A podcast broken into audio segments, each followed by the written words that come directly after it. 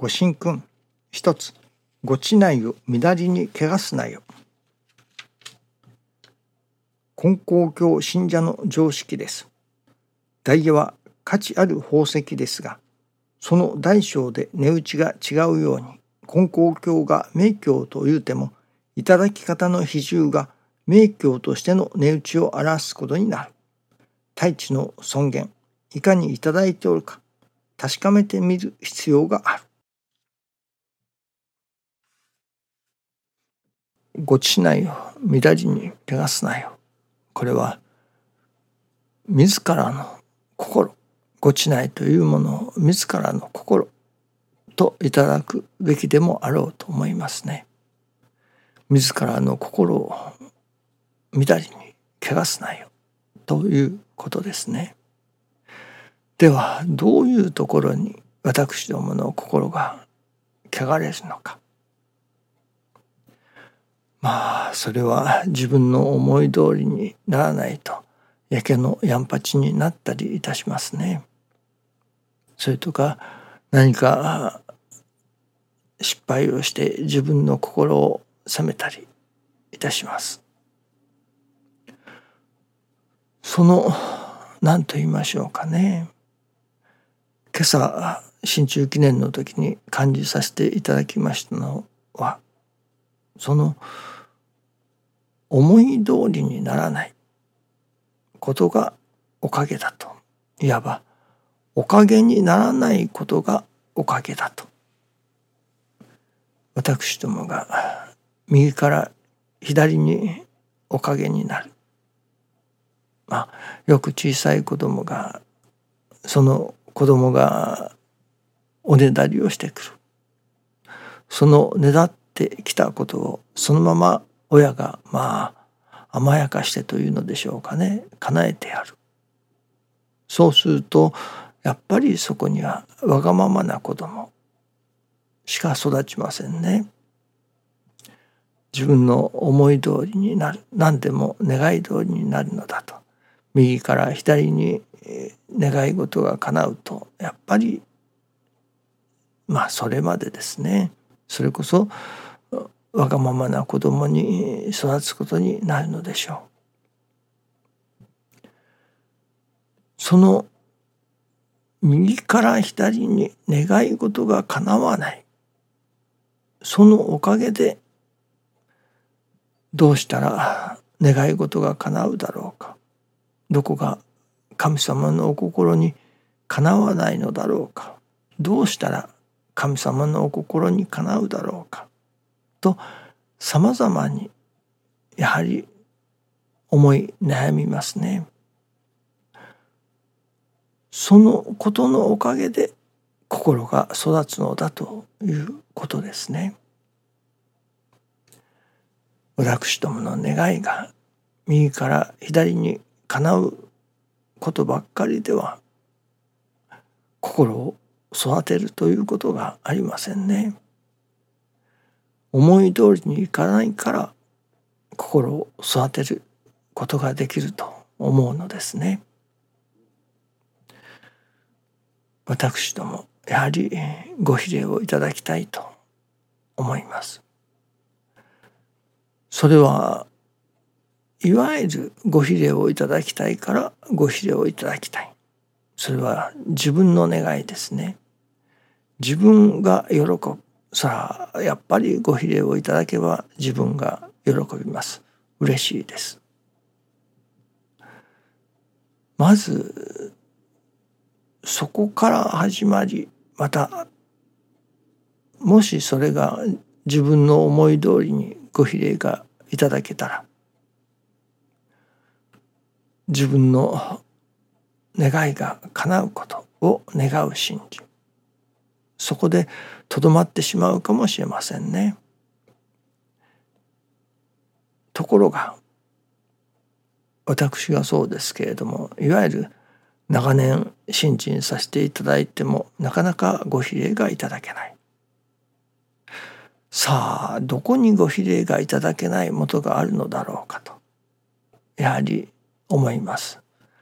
ああでもなかろうかこうでもなかろうかとあれこれやってみたり心のありよう持ちようを変えてみたりいたします。そしてそういう中にここ23日思わせていただきます。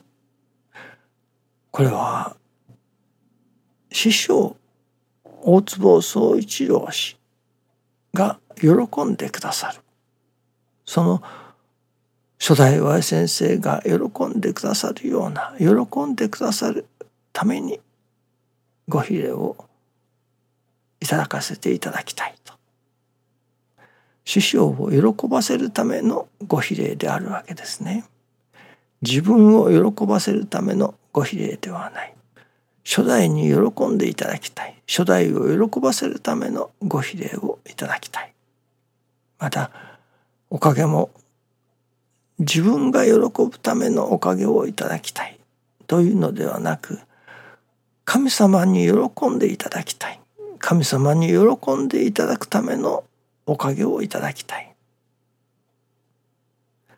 どうぞ初代 Y 先生が喜んでくださるためのご比例をいただかせてください。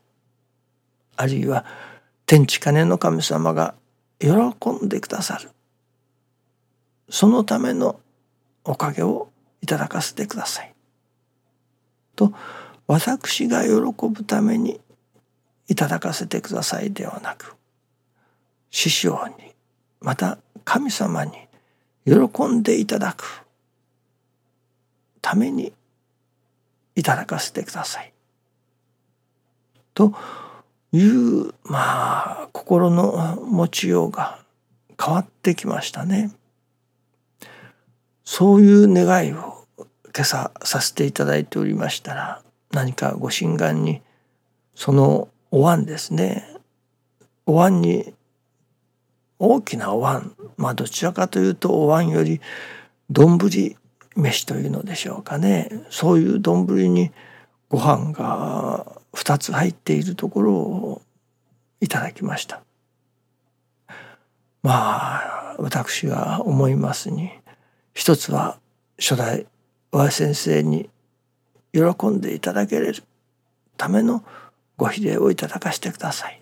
ということに対してともう一つは神様が喜んでくださる。神様に喜んでいただくためにおかげをいただかせてください。というそのことに対してのまあ丼飯であろうかと思わせていただきましたね。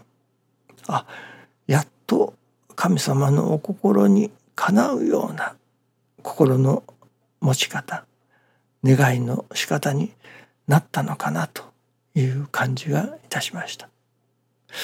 これがもし早くご比例をいただいておったりそれこそ早くおかげをいただいておったりしたらこういう心はまあ育たなかったと思うのですね。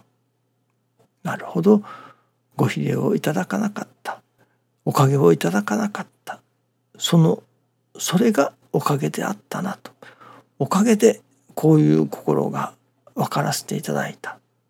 こういう願いを育てさせていただいた。と思うのですね。やはり私どもが一番のおかげそれは心が育つということだと思いますね。そのためにはやはりお役に立ちたいならお役に立ちたい。どうしたらお役に立てるだろうか。それこそどうしたら師匠に喜んでいただけれるだろうか。どうしたら神様に喜んでいただけれるだろうか。どうしたらお役に立てるだろうか？とそのことを思い続ける願い続ける。しかしなかなかお役に立てない。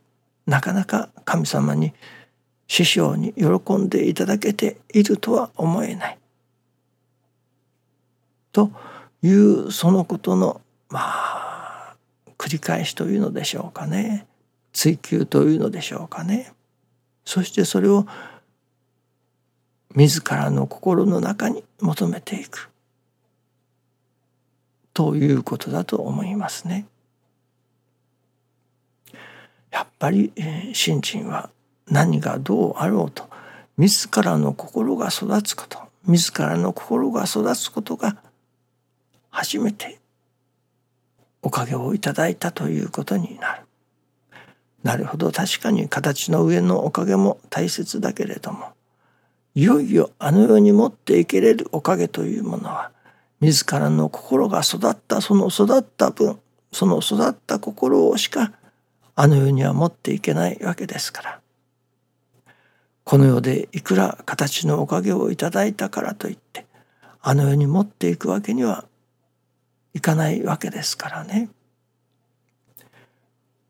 心がどれほど育ったかその育った心しかあの世には持っていけない。